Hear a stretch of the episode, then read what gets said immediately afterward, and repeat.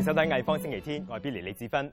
今集我哋會帶大家睇一個銀礦，不過咧就唔係普通嘅銀礦喎，係法籍收藏家蘇文用咗幾年時間，用執翻嚟嘅舊菲林底片組合而成嘅攝影展《北京銀礦》。呢、一個作品展重現改革開放時期北京人民嘅純真歲月，第二節咧就有得睇啦。另外，迪里帕斯基聯同香港管弦樂團啱啱完成咗拉赫曼尼洛夫鋼琴協奏曲巡禮嘅最後一站，我哋好開心請到呢位嚟自馬其頓嘅鋼琴家嚟到我哋嘅錄影廠接受訪問。不過首先呢，我哋睇下第五十五屆威尼斯雙年展部分嘅精彩片段。內地藝術家艾未未雖然唔能夠親身去到威尼斯，咁但係今次咧佢就有三件作品展出，展期去到十一月二十四號。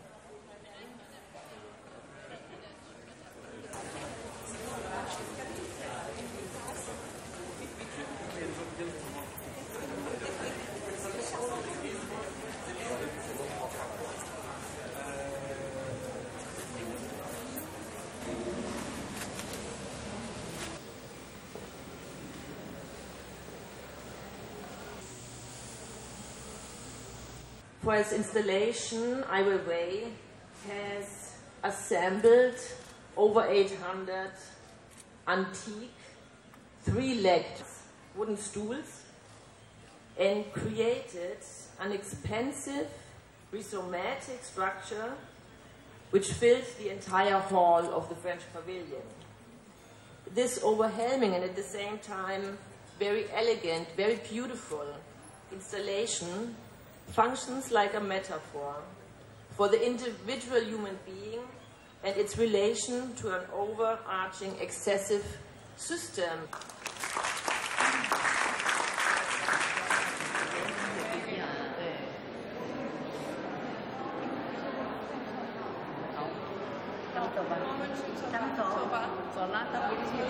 艾未未的作品我在国内没有看见过，呃，我曾经问过她，你在威尼斯呃，这个展览你有什么作品出拿出来？他说：“妈妈，我不跟你说，你要去看，看了你就知道了。”所以呢，我来了，我看到了。 He built an enormously beautiful installation out of three legged antique stools, and there are 868 eight pieces of them, which he uh, put together in a very special way. And they are like a metaphor for the individual human being or the family on the one hand, and the social system on the other hand.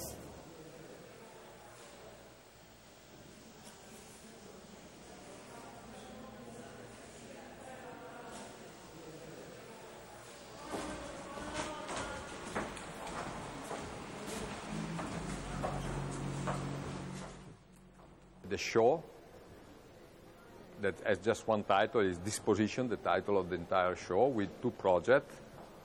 This is Sacred and the other one is Straight, in two different locations inside the city of Venice. 这么一次灾难和这么一个呃具有历史性的一个事件，用一种非常呃简单、呃直接的方式来表述。Uh, this project that he made about the earth, earthquakes in Sichuan in 2008, where there were many schools collapsed and many children died. And that project was made because the school collapsed because material mm, uh, with which were made were uh, bad material, not adequate for for contrasting an earthquake. And uh, so he, he collect all the bars of, the, of this coming from this school and make them straight.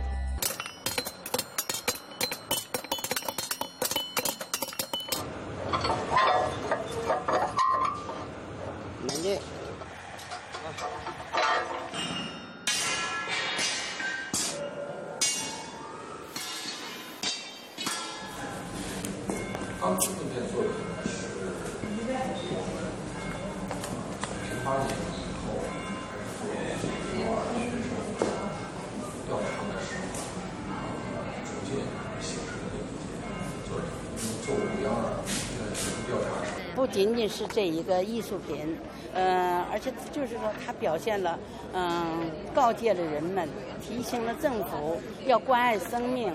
当我看到这个钢筋的这个的一个这个波浪形的这种呃震况，地震呢，它有一种波浪的一种声情况。但是我看的那些钢丝啊，我不仅仅看到是些钢丝，我觉得就是一些生命体躺在那里。生命体，就是说地震造成的这些这些生命，嗯，被这个被这个豆腐渣工程造成的，死了那么多的人，所以这是很痛、很 很惨痛的一件事情。他就告诉政府，应该是对豆腐渣工程应该严肃的处理，应该是就是说呃，不定什么时候，呃，在别的地方还要地震的。如果是地腐渣豆腐渣工程不不认真的对待，不追究责任，不爱护生命，不关爱生命，还会死人的。我觉得他这个作品就是它的意义就在这里，不仅仅是些钢丝摆在那里，那个没有什么意义的了，没有什么意义的了。如果仅仅是为了一个作品而已，写来来来来展示这个作品的话，没有意义。我觉得它的意义就是说，它和人类的关系。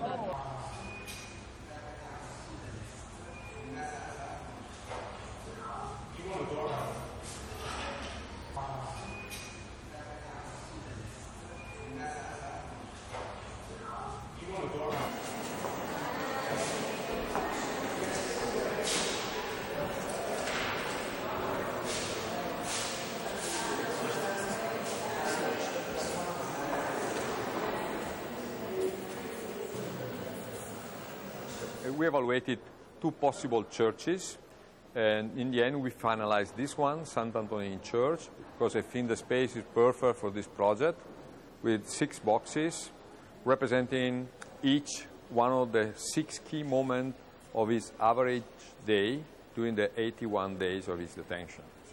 And, um, and they are a minimalistic uh, presentation outside. I think they are very well connecting, very well dialoguing with uh, this Baroque space, the Baroque space of the church, designed by Baldassare Longhena, one of the main architects in the Baroque era in Venice.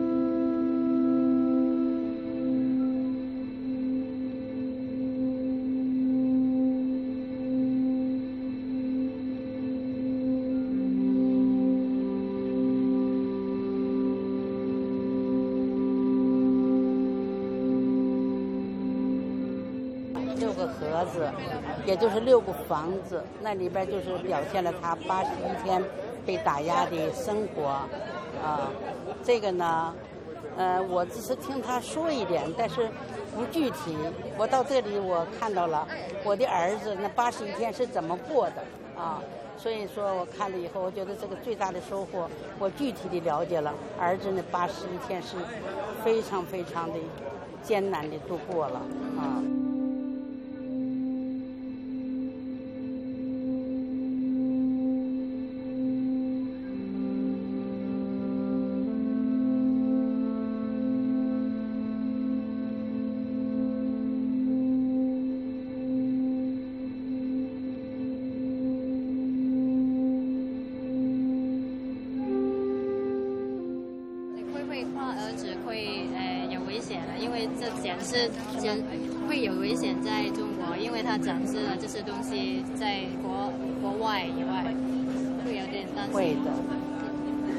以被打压，就是因为他发言太多，他把真相说出来的太多，所以到现在他还是没有自由啊。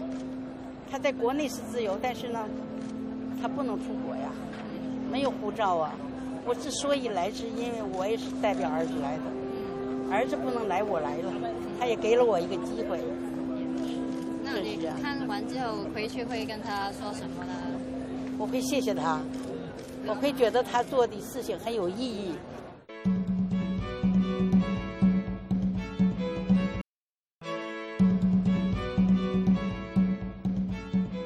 歡迎翻嚟藝方星期天。藝術家嘅創意往往喺無心插柳嘅情況底下，發揮得最淋漓盡致。好似旅居北京嘅法國收藏家蘇文，就經常去到市區北面嘅回收站，收集廢棄嘅菲林底片。佢利用呢一啲殘存嘅照片回憶，重現一九八五去到二零零五年期間內地開放後嘅獨特影像記錄。今次佢喺香港獨立攝影展覽空間 The Source 一展出首次嘅個人作品展《北京銀礦》，展期去到八月十一號。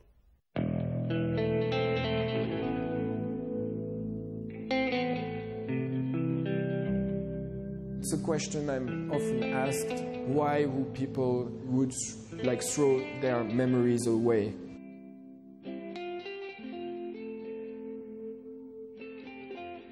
We were quite interested in negatives because it's a, it's a weird object in photography, somewhere between the camera and the print. And this is sometimes an object that people forget, but it's the very source and it's the origin of uh, images, uh, at least with analog photographies. It's purely unedited material, and that's very important. When you collect contemporary photography from a photographer, it's of course edited. The photographer take the photograph, he select the one that serve his purpose, and he shows it. When you collect a photo album from a family, you collect selected images from a roll. When I saw that, it was 35, 36 pictures from one film, unedited material. I had everything. Every time the person was pushing the button, one photo was taken. I had all of them.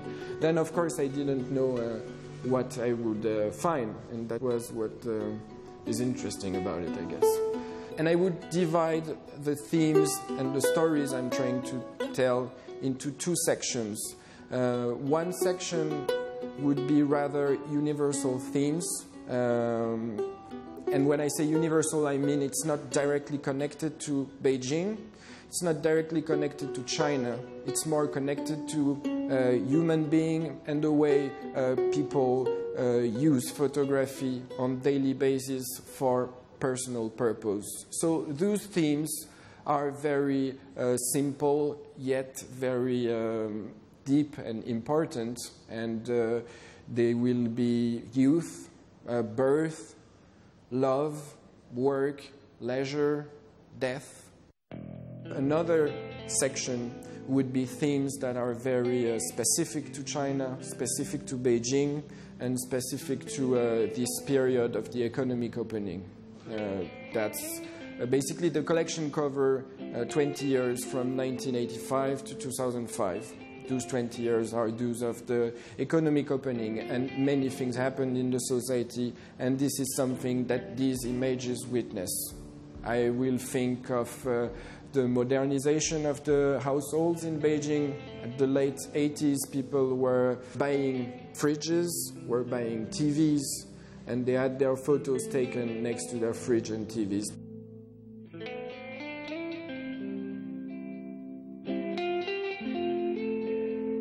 You see how the Western culture enter people's uh, life, enter people's home. Uh, so there's a, a quite an important group of photos of people uh, posing next to Ronald McDonald, going to McDonald's, eating hamburger.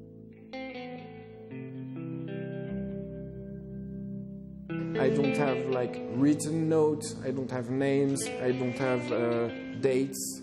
Still, uh, it gives quite a lot of clues. You see a billboard in the street that will uh, make you understand in which city you are. You'll see a calendar on the wall, and you'll have an idea of which date it is You possibly understand the relationship between the person being shot, and you'll know that they are more likely to be brother and sister in the way they behave, or they are more likely to be husband and wife, father and son. 喺啱啱过去嘅星期五、六，马其顿钢琴家迪里帕斯基联同香港管弦乐团演出拉赫曼尼诺夫第四钢琴协奏曲，为成套拉赫曼尼诺夫协奏曲巡礼画上完美句号。